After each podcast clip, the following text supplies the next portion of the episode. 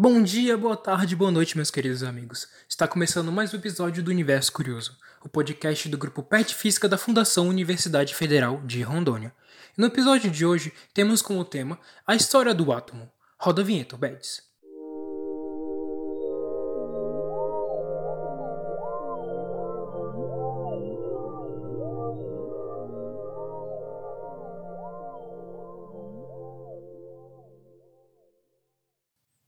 Ao falar de universo, deduzo que vem em sua mente imagens de galáxias, estrelas e nebulosas. Mas se pararmos para pensar, o que é o universo? Seria apenas esses corpos gigantes que engrandecem aos olhos humanos?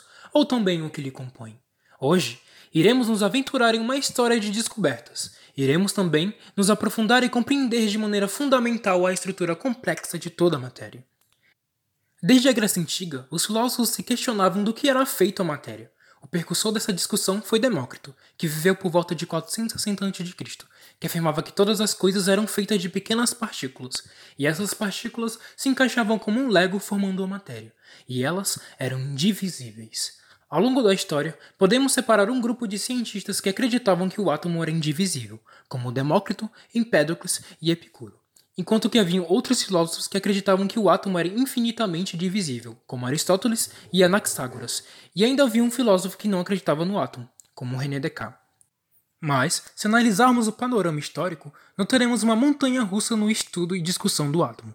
As ideias de Demócrito foram sufocadas pela revolução que o jovem Aristóteles havia introduzindo no mundo, como afirmado no episódio sobre Aristóteles, suas ideias se tornaram incontestáveis por mais de dois mil anos, as quais afirmavam que todas as coisas eram feitas pelos quatro elementos fundamentais da natureza: terra, fogo, água e ar. Contudo, após o período da escuridão nas ideias científicas, vieram tempos de luz para a ciência, até culminar no início da descoberta do átomo, em meados da primeira década de 1800, um jovem cientista, John Dalton, iniciou seus estudos em cima do que definiu como átomo, o menor componente da matéria. Para compreender como ocorriam os processos químicos, Dalton definiu que os átomos eram pequenas partículas de matéria circundadas por calor. Calor? Como assim calor, Victor? Exatamente, caro ouvinte. Calor. Mas espera aí que eu já vou explicar direitinho para vocês. Ele imaginava que os átomos eram circundados pelo calor, dando o exemplo da água. O átomo de hidrogênio e o oxigênio podem ser encontrados em três estados da matéria, como o sólido, no qual definia que tinha pouco calor, líquido e gasoso, que definia que tinha muito calor. A sua ideia foi amplamente aceita pela comunidade científica, principalmente pelos químicos ali. Contudo, haviam várias lacunas e efeitos físicos que não podiam ser respondidos pelo modelo atômico de Dalton. E após décadas de estudos, chegamos então em uma nova peregrinação na ciência, a descoberta da estrutura do átomo. Em meados de 1897, J.J. Thomson efetuou um experimento com os raios catódicos, o que concluiu que, os, que esses raios nada mais são do que os elétrons. Por meio dos resultados obtidos desse experimento, Thomson concluiu que o átomo é composto por elétrons, o qual engloba uma massa de matéria positiva. Até então, não se havia descoberto o próton e muito menos o nêutron. Por meio dessa descrição, o cientista definiu o modelo pudim de ameixas em 1904. Thomson recebeu um prêmio Nobel pela descoberta do elétron. Porém, o seu modelo ainda era insuficiente para explicar os fenômenos quânticos. Foi então, em 1911, que Ernest Rutherford efetuou o seu infame experimento da folha de ouro para confirmar o modelo de átomo do Thomson. Acredito que você já saiba sobre esse experimento, então vou resumi-lo para poupar o seu tempo. Rutherford bombardeou uma folha de ouro com partículas alfa, imaginando que todos os raios atravessariam a folha sem nenhum problema. Entretanto, não foi isso que aconteceu. Alguns raios desviavam de trajetória enquanto que outros tinham suas direções revertidas. Aquilo entregou bastante o cientista e toda a sua equipe. O modelo de Thomson não podia explicar aquele fenômeno. Foi então que Rutherford batizou o núcleo do átomo. O átomo não era mais uma maçaroca de massa positiva e negativa. Agora haviam partículas circundando um ponto concentrado em seu núcleo. O átomo ganhou um novo modelo. Tinha agora uma representação semelhante ao nosso sistema solar várias partículas transladando o núcleo. Contudo, esse modelo ainda era insuficiente para explicar os fenômenos quânticos.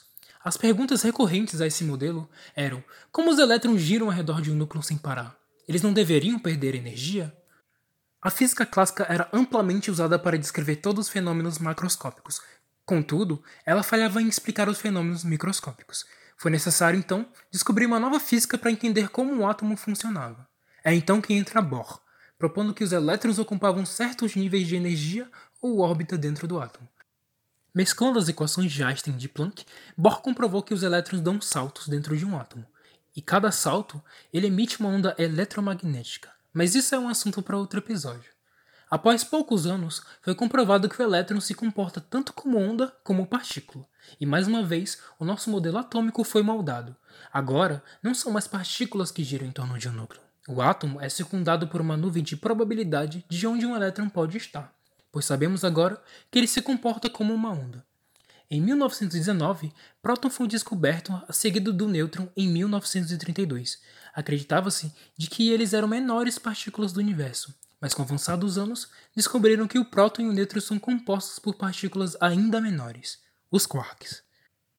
Os átomos são extremamente incríveis, são compostos por 99,9% de vazio, e um modelo de comparação, se aumentarmos um átomo do tamanho do estádio do Maracanã, o seu núcleo seria do tamanho de um grão de arroz, porém, ele pesaria mais que o estádio inteiro.